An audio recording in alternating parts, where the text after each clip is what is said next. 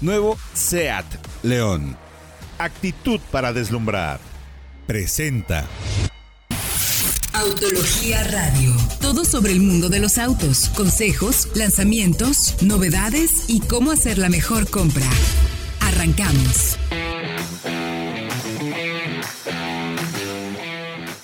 Muy buenas noches, bienvenidos a esto que es Solo Autos Radio, vaya Autología, transmitido en el 105.9 de FM, Éxtasis Digital. O le doy la bienvenida en buenos días, buenas tardes o buenas noches, dependiendo en qué momento nos esté escuchando, a través también de nuestra plataforma de podcast de soloautos.mx, el podcast de autos en español más escuchado de México.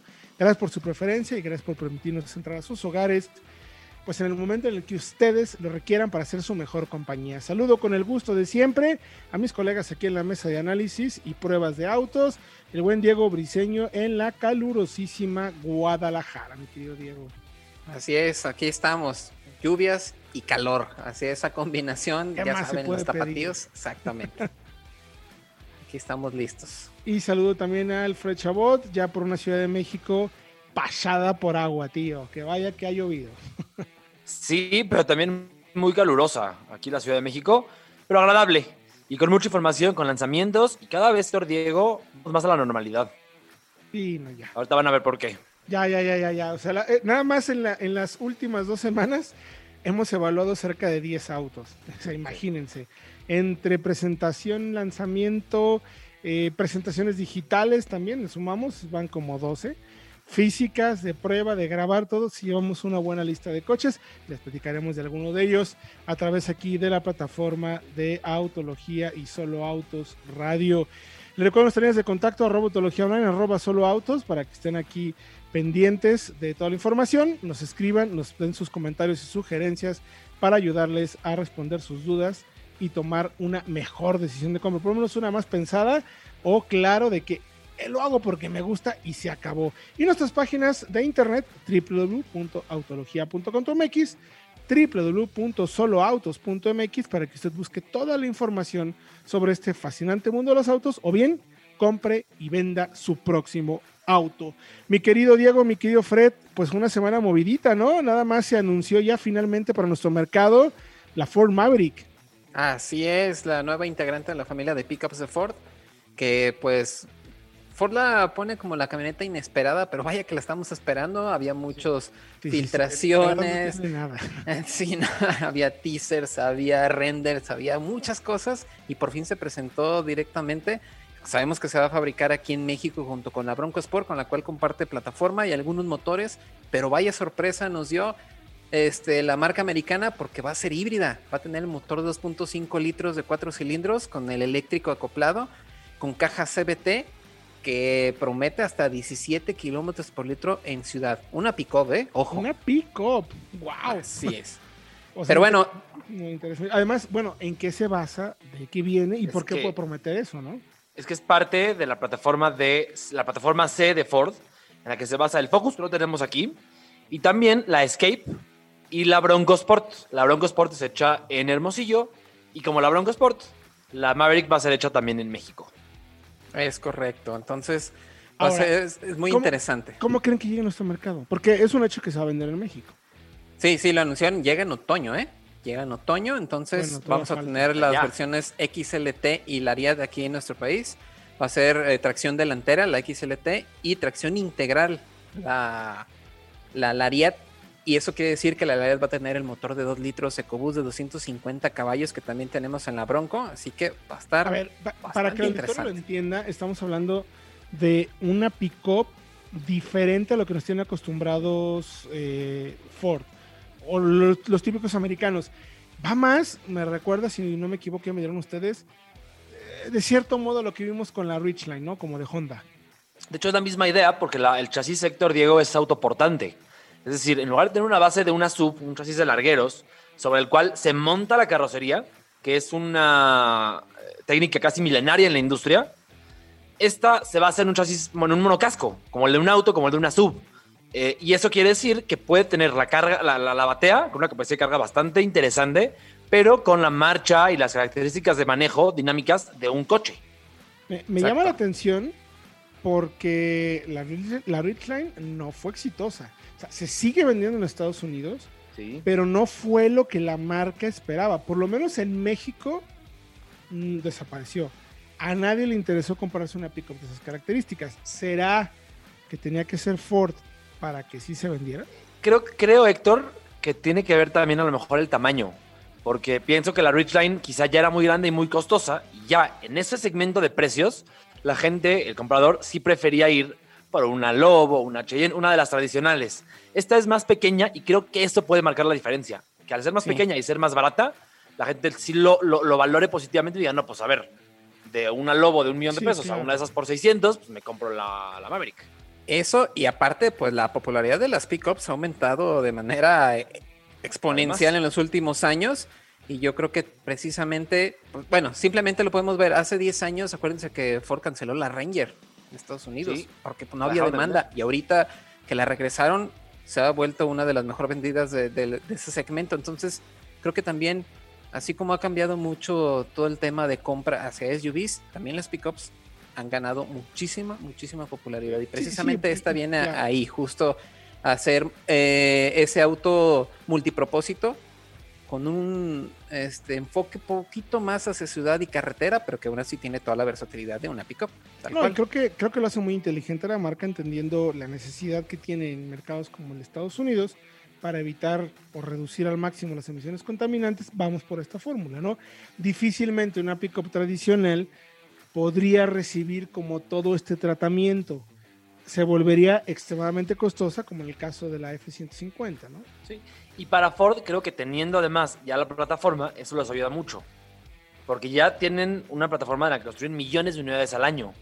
No solamente digo millones porque la usan en China, la usan en Europa, ahora en Norteamérica. Entonces, la amortizas más rápidamente con un motor también ya muy popular y puedes tener esa, ese juego de economía de escala, que es a fin de cuentas lo que, los que lo que buscan todas las marcas actualmente. Totalmente. Ahora, ¿cuánto calculan? Bueno, yo diría que a México la marca creo que sí se atrevería, número uno, a traerla en todas sus versiones. Si ya el Escape va a ser 100% híbrida, ¿por qué no apostarle también a esta pickup? Que, pero que tengan la otra opción también. También, por otro lado, podríamos esperar, eh, si es un producto, eh, digamos, con cierto nivel de importancia para el mercado o para la marca en México, también podrían, pues haciéndose aquí, ponerle prácticamente eh, lo que ellos busquen de acuerdo al, al segmento, ¿no? Hasta, ¿por qué no el tres cilindros de la Bronco? Digo, por decir una tontería. Claro, que es no buenísimo. producir. Es muy bueno, pero no se va a hacer con ese motor. O sea, las opciones para la Maverick de inicio sí son solamente el híbrido Sí, sí, y sí. el EcoBoost. Por eso no- digo, pero que la marca fabricándola en México pudiera incluso, Para México. si quisiera para el mercado, para Sudamérica. En fin. O sea, Aquí está. al final, al Porque- final aquí está. Ellos pueden hacer en teoría lo que quieran, ¿no? En teoría.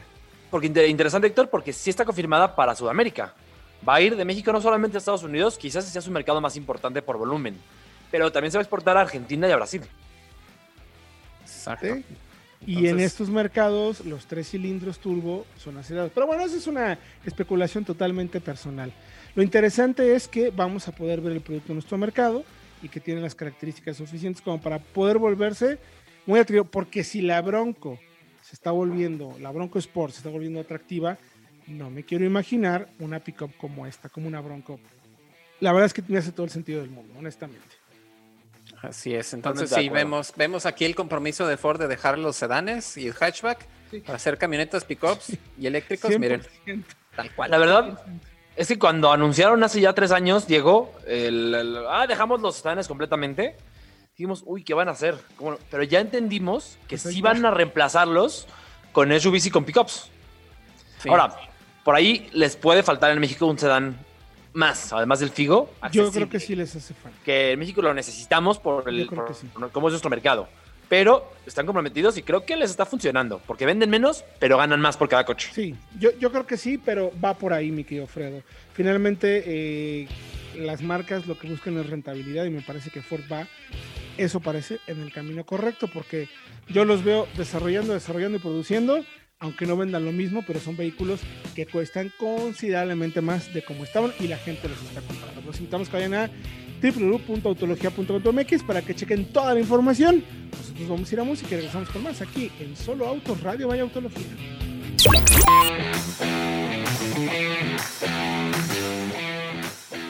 Estamos de regreso ya en Solo Autos Radio, vaya Autología. Les recuerdo nuestras líneas de contacto, arroba Autología Online, arroba Solo Autos. Nuestras páginas de internet, www.autologia.com.mx y www.soloautos.mx para que estén muy bien enterados de todo lo que está pasando en este fascinante mundo de los coches. Que vaya, que se ha reactivado en estas semanas y además, si tiene alguna duda, comentario, pregunta, sugerencia, reclamación o chisme, bueno, pues escríbanos a través de las redes sociales para que estemos en contacto con usted y con mucho gusto platiquemos de esto que tanto nos gusta, que son los autos. Mi querido Diego, si alguien apenas nos está encontrando, dice, ay, me acabo de sintonizar y ya me perdí todo lo del Maverick de Ford, ¿qué le recomendamos? la tienen bien fácil. Suscríbanse al podcast de soloautos.mx donde tenemos toda la información de nuestro programa de radio. Además tenemos programas especiales, lo tenemos incluso sin comerciales, ¿eh? ahí para que también no se aburran con la selección que tiene el productor para ustedes. Pero bueno, suscríbanse, estamos en todas las plataformas, en Podomatic, en iTunes, en Spotify, en Google Podcast, en Amazon Podcast, ya no sé ni cuántas plataformas hay, pero ahí donde ustedes seguramente están escuchando algunos de los podcasts que ahora ya se hicieron tan populares, estamos nosotros también presentes. Suscríbanse, por favor. no me equivoco, estamos como en 17 plataformas de Algo así. Mi querido, mi querido Diego, todo lo que tiene que ver con este fascinante mundo de los coches, ahí estaremos. Y bueno, pues una cosa interesantísima, hablábamos en el inicio del programa sobre la reactivación de este mercado, cómo se están poniendo las cosas. Pues una de ellas es precisamente que se ha confirmado y, con bombo y platillo, eh, lo celebro, el Salón de Nueva York, mi querido Diego y mi querido Fred, el Salón de Nueva York ya abre sus puertas en, agosto. Se recorre, pero en agosto existe el Salón de Nueva York físicamente. Vamos a poder ir. Otra cosa es que nos inviten, pero, pero seguro, ¿no? Y además, eh, Héctor Diego, no va a haber recortes de, vaya, por el tema de COVID se creyó que iban a poder reducir el, aforo del evento y no va a haber esas limitaciones. Se confirma que se va a realizar sin la limitación de aforo que muchos esperaban y que van a poder ir todos los que quieran ir. Tal cual. Es que, es, importante. lo que pasa es que detrás de, esto, y es una estrategia más que lógica, hay un porcentaje de vacunación altísimo para ese entonces en los Estados Unidos. Y, si, y lo último que yo he leído es que si tú llegas a Nueva York como turista, ya sea solamente de tránsito o vas a llegar a la ciudad, existen puestos de vacunación en el aeropuerto para que salgas del aeropuerto vacunado. vacunado. Entonces, pues claro que puedes entrar al salón. Sí, y por eso precisamente el anuncio vino de parte del gobernador del estado de Nueva York, Andrew Cuomo, que dijo eh, personalmente que, pues sí, después de haber sido una de las sedes con mayores contagios y muertes de COVID, ahorita también es una de las partes donde la vacunación ha alcanzado al mayor porcentaje de la población que está por ahí y todos los turistas, como tú comentas, entonces toda la reactivación apunta a que sí, se va a celebrar el el salón sin ningún contratiempo y claramente va a haber este un piso completo dedicado a puros coches eléctricos con todo y cinco pistas de pruebas. No, no, no, eléctricos. claro, claro. Eh, a ver, va a estar interesantísimo. Ahora, ¿qué van a presentar? Si, sí, ya se presentó todo de manera digital. ¿Qué, es lo que creo? Yo pienso que va a ser una, importante, una oportunidad importante para las marcas que quizá presentaron muchos coches virtualmente estos meses, pero que, a ver, no hemos visto en vivo ninguno de ellos. O sea, porque pocas personas han visto en vivo un Homer, el, GMC, o han visto en vivo, por ejemplo, un Porsche, un, el Audi RS e-tron GT. Ah, una Bronco, por ejemplo. Una Bronco. Entonces, uno aquí. pues sí, claro. Creo que va a ser una buena oportunidad para que ya nos conocimos virtualmente. Ok, ahora para que además podamos subirnos y como era anteriormente, sentir el coche, materiales, acabados, ensambles, tener ese primer contacto que nos han quitado. Claro. Pues desde aquí a todas las marcas de autos eh, les decimos con mucho cariño que estamos listos, estamos ya vacunados, ya nos dio, ya nosotros ya estamos listos para poder acompañarlos en el Salón de Nueva York. Eh, ¿Qué fecha se va a realizar para decirlo concretamente? Porque ya se me fue a mí la pinza. Eh, va desde el 20 al 29 de agosto. 20 al 29 de agosto. Como antes, los nueve días de siempre. Los dos de prensa al principio y la semana entera de, para el público general. Fantástico. Pues qué buena noticia, la verdad. Es fantástico que tengamos oportunidad de eh, poder regresar a los salones. Va a ser el primer salón realmente después de pandemia, o sea, nada más nos tomó año y medio para poder regresar a un salón de auto. Eso, eso es buena noticia porque, eh, digo, sí, sin contar los de Asia, de este lado del, de este lado del continente. Porque Ginebra también ya se confirmó que es para Pero el próximo año, 2022. ¿eh? Y eso seguramente abriría la puerta para eh, un posible salón de Detroit hasta el próximo año, pero principalmente para un salón de Los Ángeles a finales de este Bueno, Los Ángeles es en, es en noviembre, ese también está confirmado, me parece. Y también habrá, creo que va a ser en julio o en agosto, va a ser también Chicago, me parece, ¿no, Diego? Creo que sí es. año. eh, Fantástico. sí, Julio, creo que tengo, creo que es Chicago, tienes razón. Chicago, sí, es, es en julio y en agosto es Nueva York. Chicago se hacía anteriormente en febrero. Ahora parece que solamente va a ser este año, en julio, y para 2022 vuelve a febrero, a su fecha normal. Le urge a la industria americana reactivarse de esa manera y a nosotros nos urge ir a algún salón de autos. Levantamos la mano, ya dijimos. Por favor. Y otro lanzamiento interesante, eh, bueno, obviamente la información está en www.soloautos.mx. Vayan a checarlo. Y también se presentó en México en una muy, muy breve contacto que pudimos tener, estático, pues como la nueva familia de Mini. Hay cambios interesantes en toda la gama, tanto para el tres puertas como el cinco puertas, como el convertible y los John Cooper, que cambian eh, un poco, es estético, no hay cambios de plataforma, no hay cambios de mecánicas, son detalles simplemente de actualización estética, cambian de parrilla, eh, apuntándole más al concepto de vehículo eléctrico. Una parrilla, eh, di- discúlpenme, pero me parece espantosa. A mí no me gustó nada ¿Sabes? cómo se ven los coches. La verdad, perdió todo el carácter de Mini. A mí no me gusta, la verdad. ¿Sabes qué nos comentaron por ahí en redes sociales que me parece que tienen razón? Que parece un mini con brava de candado. Ándale, más o menos. Y es justo eso. Sí, sí Es parece, justo- sí parece eso, como que es tiene algo de, de trazos de pescado, como de, de- de animal acuático. Se ve muy raro. Sí, a mí me recuerda mucho te- los peyotes de, de los 2000 que tienen esas parrillas exageradas. Más o menos por ahí va el asunto. Más Pero lo que sí es que hay más opciones de personalización. Ya se puede incluso pedir que todo el- lo cromado que había alrededor sea este, en tono negro. Hay un toldo multicolor que se ve bastante bien para los que les guste ese tipo de personalización. Eso sí está cool, sí. Sí, y en el interior también tenemos un nuevo sistema de infoentretenimiento con pantalla de 8.8 pulgadas y también ya se puede integrar el nuevo cuadro de instrumentos digital que ustedes vieron también en el Mini Cooper John Cooper Works GP, esta pantallita delgadita que la verdad se ve bastante bien, entonces pues creo que es una actualización eh, suficiente para no De ser un de vida, ¿no? generación, sí, claro. Y Yo- también yo- cambios de nombres. Sí. Yo creo que, que va a ser. Este mini es el, el antecedente Sí. para lo que viene, porque viene una nueva generación de un mini más grande y regresa el mini pequeño como lo conocemos. El mini. Se me fue el nombre. Pero va a haber una- un nuevo mini hatchback más pequeño, como el original, como el de los 2000, el primer mini de BMW. Híjole, sí, eh, eh, pero también se supone que ya van a estar trabajando en electrificación y precisamente eso les va a permitir Ah, hacer eso, eso. regresar a los, A los a orígenes. tal No, y, cual. y, a ver, tiene sentido. O sea, entre más pequeño o menos pesado y por lo tanto necesitas menos baterías, se cargan más rápido. En fin, hay varios elementos que tienen que ver con ese tema, mi querido Fredo.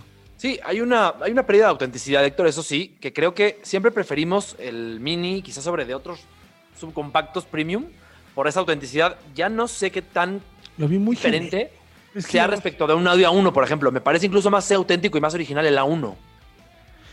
Pues ah, sería cuestión ya de Sí. tenerlos juntos y de poderlos manejar. Eh, lo que sí me va a quedar claro es que el manejo, por fortuna, no hay modificaciones importantes. Va a seguir siendo un coche duro, pero realmente divertido de conducir y que eh, tiene ese feeling de kart que siempre lo hemos visto y que a mí personalmente siempre me ha gustado. Ya el tema de diseño, pues es particular. Yo creo que el foro no fue el adecuado, no se veía muy bien el coche. Ya tendremos oportunidad de verlo como en persona, digamos, y ahí podremos determinar toda la información. La pueden encontrar en www.soloautos.mx. Nosotros vamos a ir a música y regresando les platicaremos sobre el fascinante, interesante y nuevo Suzuki Baleno en México. Vamos a verlo. Vamos con la prueba de la semana. Estamos de regreso en Solo Autos Radio, vaya Autología, transmitiendo en el 105.9 de FM.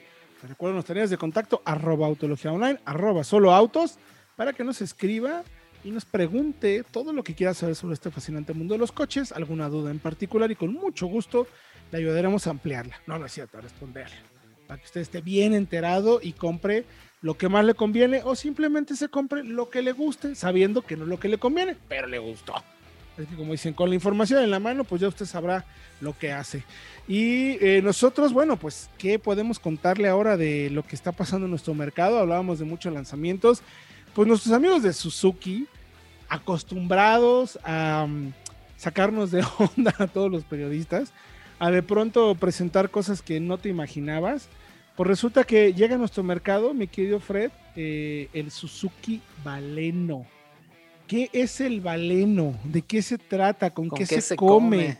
¿Por qué? ¿De dónde salió? Bueno, a ver, vamos a platicar justo todo eso para que veamos si tiene o no tiene razón de ser en nuestro mercado. Más o menos cómo es, eh, ya lo manejamos, ya pudimos hacer pruebas, tenemos datos, no podemos hacer consumos, pero sí podemos hacer datos de aceleración, de frenada. Es un coche que viene a participar en un segmento que no es el más popular del mercado, o sea, no es un segmento donde encuentres muchísimos rivales. Me parece que los dos, tres más llamativos importantes, que serán justo a, los que me refiero, definitivamente, por ejemplo, eh, eh, Kia Rio, hatchback, Toyota Yaris, también hatchback, y el Mazda 2 hatchback, ¿no? O sea, ¿cuál otro eh, existe en el mercado hoy en día? Más o menos son hatchback de menos de 4 metros, 5 puertas y para de contar, ¿no? Sí. Y espacio para 4, 5 ya más ajustados. Fíjate que en este caso. Exactamente. Sí caben 5. Esa Tiene tres cabeceras y los tres cinturones de tres puntos en la versión tope. Me llamó mucho la atención. Yo me subí atrás de mí mismo, ya saben que yo no soy pequeño y quepo bien. Además tengo 355 litros de cajuela que me parece que son más, porque la cajuela está, eh, no sé si recuerdan esos coches, que hay unos que la cajuela está prácticamente al ras de donde entras, pero este está como hacia abajo, tiene como una cunita y es muy robusta. O sea, se, ve muy cuadrada. Yo creo que le van a caber muy buenas cosas al coche, la verdad. Sí, y justo yo creo que ese es el, objetivo particular de este vehículo, porque bueno, son dos hatchbacks subcompactos en la gama de Suzuki. Tenemos al Swift, que es bastante bueno, los, lo conocemos, nos gusta mucho aquí en la redacción. Entonces, ¿por qué habrían de meter otro vehículo que básicamente es competencia, no? Como porque, además entendiendo, y hay que analizarlo, el equipamiento y la dinámica que ofrece el propio Swift. Que es buenísima. Porque sí se canibalizan en un punto. Es que el Swift, por ejemplo, lo tienes Héctor con un motor 1.0 turbo, lo tienes. Es un coche más ágil. O sea, ya desde. No he manejado el Valeno, pero ya desde la puesta a punto del Swift te das cuenta que es un coche que por enfoque es más juvenil. Totalmente. Eh, quizá menos. Eh, menos amplio. Punto. Sí, sí, menos, menos utilitario. Sí. Y el Valeno, además, ojo, eh, porque si es mismo segmento, pero la batalla es 7 centímetros más larga. Y esos 7 centímetros que dices, ah, ayudan mucho al espacio para piernas sobre todo. Y luego además el baleno también es más ancho, es 10 milímetros más ancho, que de nuevo dirás, ay, poca cosa. Pero es que esos 10 centímetros son la diferencia entre ir tres atrás sentados bien o no. No, ojo, interesantísimo. Eh, repite un poco la fórmula que últimamente ha puesto Suzuki con los vehículos que vienen de la India y que sabemos que funciona. No hay nada que inventar, ha funcionado. Ertiga, XL7 y ahora el Valeno. Misma plataforma, la Hertec que ya conocemos, que es una plataforma que ya hemos probado, que la tienen en el Ignis, la tienen en el Swift, la tienen en la XL7, en la Ertiga. ¿Qué, tiene de, de, principal característica? Es una plataforma robusta, o sea, sólida, muy, que puedes variar muy bien los tamaños para lo que quieras ofrecer de carrocería y sumamente ligera. Es una plataforma muy ligera. El auto pesa 935 kilos, 933, por ahí anda más o menos. Que eso se traduce en, al final, eficiencia de combustible. Es un auto ligero que no necesitas un gran potencia o un gran motor y de ahí que le pongan el 1.4, si no me equivoco, Sí, Sí, ¿verdad? El 1.4 de 91 caballos, sí. Que viene, me imagino, del CIAS, es el mismo que tenemos en el CIAS. Similar debe ser, sí. Y misma fórmula en transmisiones. Automática de 4, manual de 5. Nada que inventar. Lo mismo que ya conocemos de la marca. La misma pantalla táctil de 7.2 pulgadas. Táctil, con sus mismos pros y contras, que a veces es un poco lenta, que no tienes botones, que tienes que subir y bajar mejor con el volante. Lo que sí me gustó es que tiene un climatizador bastante funcional, controles en el volante, para, párale de contar. ABS, frenos de disco en las cuatro ruedas, no hay SP, no habrá en el momento, dependerá de si la marca eh, dice que si el cliente lo pide o no, por ahí irá. Pero con esa fórmula, Suzuki lo está convirtiendo en líder de ventas en Chile, por ejemplo. Platicamos con nuestros amigos de Chile Autos, que es parte de la red de Latinoamérica de Car Sales, de la empresa también de Solo Autos y Autología. Nos dijeron, es un auto, la palabra que más destacó fue honesto. Pagas esto, esto tienes. Ni más ni menos. Es Héctor, creo, lo que ha diferenciado Suzuki últimamente, porque honesto también es una Ertiga, también es una XL7, también es un Swift. O sea, la gama de Suzuki Totalmente. me parece en general honesta. Sí. Y eso se muestra en cómo están vendiendo. Sabes lo que estás comprando, no te va a dar ni menos ni más. O sea, a mí personalmente, se lo voy a decir, me gustó y mucho, porque eh, pues es un hatch, pero se ve un poquito más grande. Se ve un poquito más grande de lo que veo, por ejemplo, un Mazda eh, 2, un poquito más grande incluso que el Yaris. Sí, más cercano al Río, aunque eh, noto algunas diferencias en calidades de materiales. El Río está muy bien, pero este no le pide nada, ¿eh? Es que creo que es un coche más utilitario el Valeno. Y Sí. a ver, tiene sentido que esté un poquito por debajo porque también es más barato que un Río. Correcto. O sea, para un tema por un tema utilitario. Ahora, me gustaría, Héctor, si tenemos tiempo rápidamente de poner en perspectiva lo que mencionabas del peso. Porque dices eh, que son 900 kilogramos y dices, bueno, 235, sí. 935. ¿Y eso qué quiere decir? Pues, para que se den una idea, un Yaris, que no es un coche particularmente pesado, eh, para nada, es un coche promedio, pesa 1120 kilos. Son 200 kilos más. Es, es un 20% más, un 25% más. Muy considerable. O sea, sí, es- eso es para que se den una idea de, de qué tan ligero es. Y de esa ligereza te ayuda, uno, a que un motor más pequeño pueda moverlo con soltura. Y dos, a que con un motor más pequeño no tengas, diga, digamos, puedas tener consumos también más bajos. Va de la- van de la mano. Correcto. Menor esfuerzo para mover el auto, gastas menos gasolina, punto. De hecho, eh, a ver, la prueba la hicimos en Pegaso, que se caracteriza por una gran altura. Estamos casi a 3.000 metros. Un vehículo eh, de estas características pues sufre con la altura. Es lógico. Aún así, bueno, hicimos más o menos, espero no equivocarme, porque he tenido tantos números últimamente en la cabeza. 17 más o menos segundos de 0 a 100, más o menos. Que es pues, lo que vimos en un Virtus, lo que vimos en qué otro, mi querido Fredo. del- Por ahí del- un Versa también está por en esos números. O sea, Está promedio. Es un promedio más o menos de- de- del segmento de tamaño, de todo. Frenó en 42 metros, lo cual me pareció una buena frenada, suficientemente buena. Y la verdad, al final, se siente como un coche ágil. Eh, si bien no hicimos una prueba deportiva, sí logramos manejarlo en las curvas de centro dinámico Pegaso. Y el coche va bien apoyado, se siente firme, apoyado. La dirección es muy, muy suave, ideal para ciudad. ¿Qué quieres en ciudad? Ir cómodo, ir a gusto, estacionarte rápido, dar vuelta, que los baches al final no te pesen, no te lastimen, no, no sientas. Y eso se mantiene en el coche. La verdad es que cumple muy bien en ese sentido. Yo creo que Suzuki tiene una carta muy fuerte para jugar ahí.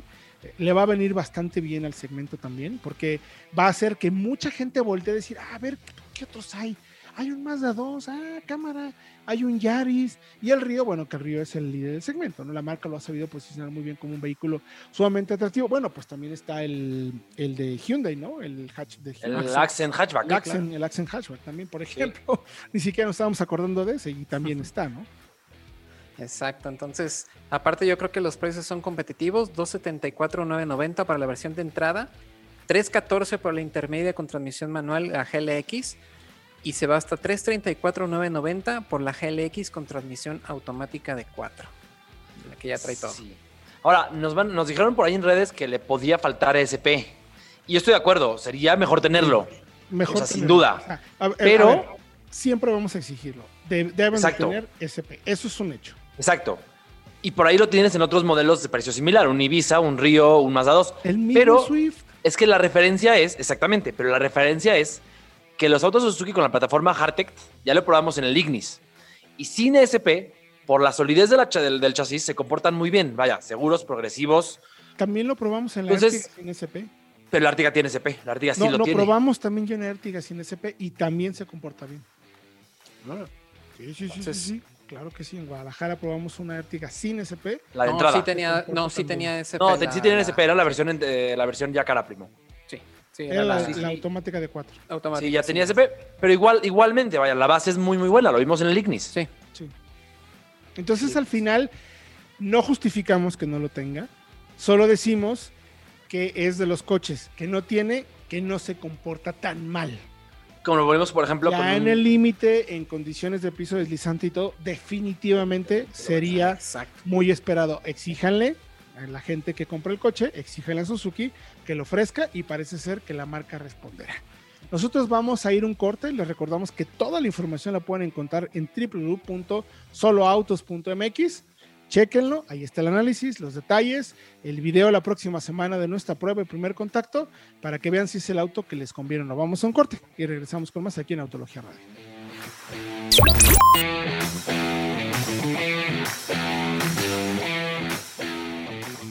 Estamos de regreso en Solo Autos Radio, vaya Autología, último bloque.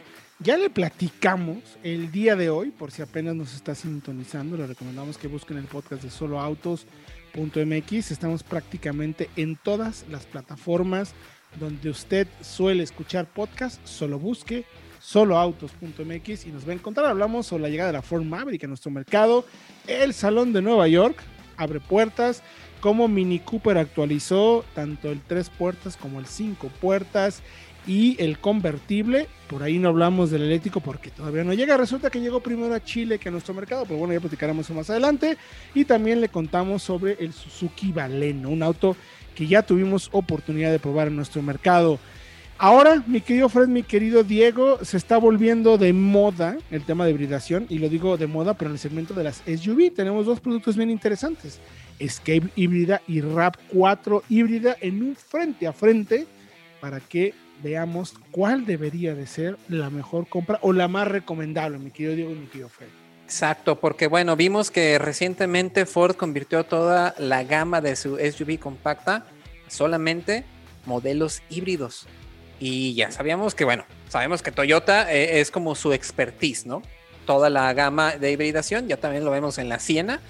Y no, digo, no, no quiero ser así como olas, pero también va a haber incluso una Hilux híbrida en algún futuro, entonces más No, o no, menos, toda la gama, toda la gama de toda Toyota la va por la hibridación. Se pintan solos para eso. Luego, Sí, luego, luego sí. brincará al tema de electrificación, van paso a pasito, un poco más, eh, entre comillas, lento que los otros, porque ya están trabajando. Hablamos hasta incluso de baterías en estado sólido para vehículos eléctricos de Toyota del futuro, pero se la están tomando, no digo leve, pero pues, sin prisas, ¿no? Quizás ya saben lo que tienen que hacer, ya saben cuáles son los productos, y justo tenemos estos dos modelos que, interesante mencionar, la RAP4 híbrida, si la encuentras, puede ser un buen producto. Pero bueno, hablamos, vamos eh, paso por paso, mi querido Diego y mi querido Fred.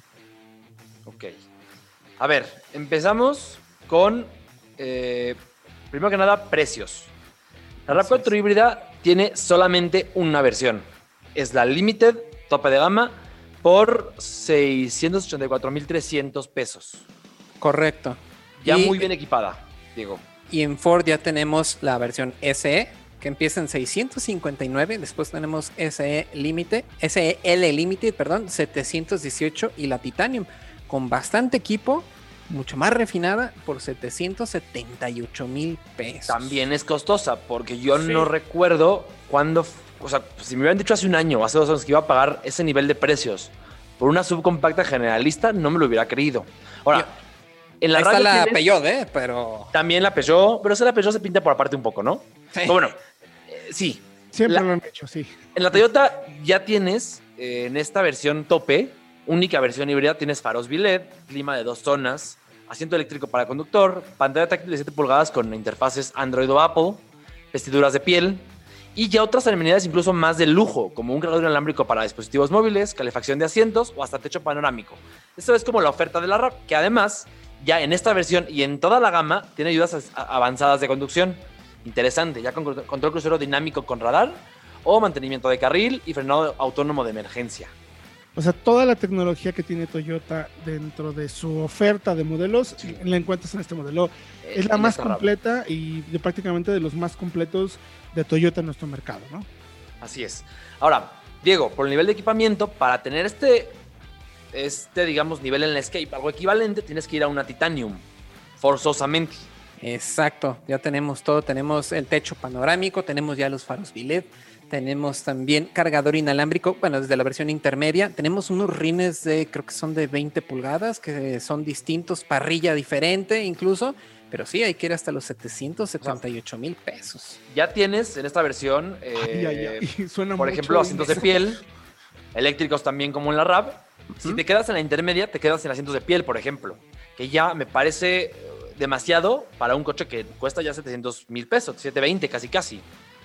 Pero en Escape, en la Titanium, tienes además, que no tienes en la RAP, con lo que puedes justificar si acaso el sobreprecio, es el estacionamiento autónomo de nueva generación, sonido Bang Olufsen y Head-Up Display, por ejemplo, que no tiene la RAP. ¿Por, por la versión, ¿En la versión intermedia o hasta la full? No, en la Titanium. sí. O sea, 778 mil pesos. Digamos que la Titanium cuesta 100 mil pesos más e intenta justificar ese sobreprecio con estas cosas que la RAM no tiene. Eh, entonces está complicado. Está interesante. Por, lo menos hay unas cosas adicionales. Interesante. Ahora, eh, pero si nos quedamos en la intermedia, eh, ¿qué tan cerca está en precio de la RAV? 718. Sigue siendo 40 mil pesos más costosa. entonces, o sea, así a simple vista parece que la Escape híbrida no la tiene nada fácil, ¿no? De hecho, parece que está bastante complicado para la Escape híbrida, pero en el tema de mecánicas yo creo que también recupera un poco, porque a pesar de que el tren motriz de Toyota, el Hybrid System, Synergy creo que se llama, eh, es súper probado, es buenísimo. Creo que el motor más nuevo con nueva tecnología, con las pilas de iones de litio que tiene la Escape híbrida. está un paso adelante, definitivamente. La verdad. Ahora. A ver, a ver, es, es que Toyota eh, no ha cambiado mucho la base de su, de su característica híbrida en mucho tiempo está probada, más que probada, es efectiva, es buena. Y yo creo que lo que hace Ford correctamente es, bueno, yo voy un pasito más, te ofrezco algo más actual, más novedoso. El tema es en los números, ¿es mejor o no? Es que, a ver, en los números, sector, esta RAP 4 2021 tiene algo que no tenía la, no la generación, el modelo pasado, el 2020. Esta acción integral y se apoya en el sistema híbrido para la tracción integral. Es más potente que antes. Tiene 219 caballos de fuerza contra 197 de la Escape. Me parece que más que el tren motor, la Escape lo que, lo hace, lo que hace muy bien es un tema dinámico. La plataforma es muy, muy buena, la dirección es muy rápida, es más ágil que la RAV y pienso que ahí es donde la, ambas son de lo mejor en todo el segmento, no solamente hablando de estas híbridas. Sí, sí, Pero creo que la Escape tiene, lo tiene ganado por dinámico, no, no por cómo acelera necesariamente, sino por cómo gira y por la solidez y por, la, por el silencio, incluso la insonorización. Sabemos que Ford eh, últimamente en las SUVs, sí, sin queja. Al clavo. O al sea, clavo. lo hacen extremadamente bien, ¿no? Ahora, ya nada más para acabar de concluir, el tema de materiales, porque ahí me parece que la RAV en materiales y en ensambles sí está también un pasito por arriba del Escape. Por ahí está mejor ensamblada, me parece que hay mejores enraces en la, en la Toyota y que algunos materiales son más eh, vistosos, digamos. La Escape en la parte de atrás, sobre todo, queda de ver mucho para un auto de ese precio. Mucho. Sí, sí, hemos visto cómo Ford de repente hay algunos plásticos que a lo mejor no tienen algún tipo de justificación pero al menos lo compensa con a lo mejor una disposición un poco más moderna, se me hace, en comparación a la Toyota, que básicamente es idéntica al resto de la gama de RAV4. De hecho, creo que la Adventure tiene otro tipo de insertos, otro tipo de, de aditamentos que la hacen ver un poco distinta y en la híbrida, pues como que se cambias eso precisamente por las ventajas que te da la motorización, tal cual. Y, sabes que, Diego y mi tío Fred, me parece que donde sí se queda bastante atrás en el tema de infoentretenimiento. O sea, la verdad es que Toyota ahí le ha puesto pocas ganas.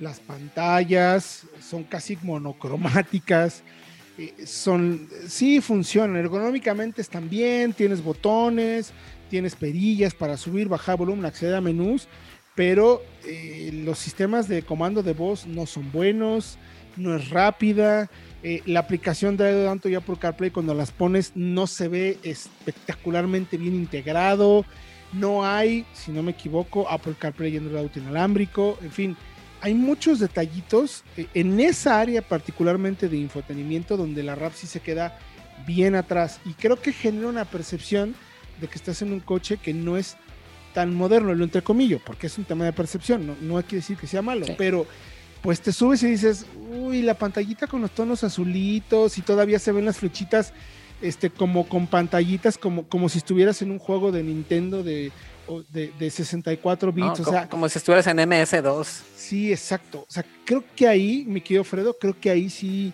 sí nos queda de ver un poco Toyota. Opuesto a lo que hace Ford, porque Ford especialmente le echa muchas ganas a su infotenimiento. Pantallas nítidas, fluidas, rápidas.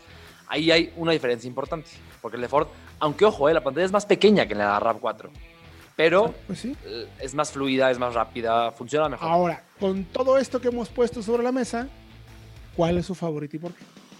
Adelante, mi querido Diego, ¿tú con cuál te quedabas? Yo me quedaba con Escape. Me gusta mucho precisamente la dinámica y cómo no compromete ese apartado para obtener unos muy, muy, muy buenos consumos.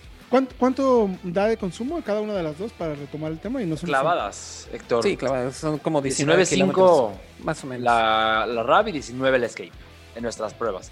O sea, vaya, no hay una diferencia importante ahí. Yo me quedaba con la RAV. Sí, a ti no te pregunto, que yo ya sé qué vas a decir que la La relación precio-beneficio de la RAV por lo que cuesta creo que es muy atractiva, porque la Escape sí es mucho más costosa. Sí. son 100 mil pesos más. Pues sí, pero pues que se vea, hombre, que hay dinero. Yo, yo no, la verdad, no entiendo el tema de acabados y de materiales en el Escape. Creo que ahí en un coche de 800 mil pesos sí. me quedan mucho a deber. Sí, sí, ahí la última palabra la tienen ustedes. Los invitamos que vayan a www.autologia.com.mx, soloautos.mx para que lo chequen. A mí, la verdad, me encantó la RAP 4, pero le daré la oportunidad a la, a la Escape entendiendo que sí, el precio es un factor muy importante ya en ese nivel, la verdad es determinante me parece, pero bueno, si digamos que eso no fuera un problema, yo le haría por ahí. Pero ustedes tendrán la última palabra. Gracias, mi querido Diego Briseño. Muchas gracias a ustedes y a la audiencia y recuerden que nos vemos, bueno, nos escuchamos la siguiente semana. Gracias, mi querido Freshabot. Gracias a ustedes, nos escuchamos también la semana que entra por este mismo canal. Recuerdo todos los jueves 8 de la noche a través del 105.9 de FM aquí en Éxtasis Digital o bien nuestro podcast de soloautos.mx, más de 350 capítulos al aire para que usted esté bien enterado de este fascinante mundo de los autos. Mi nombre es Héctor Ocampo. Nos escuchamos la próxima semana.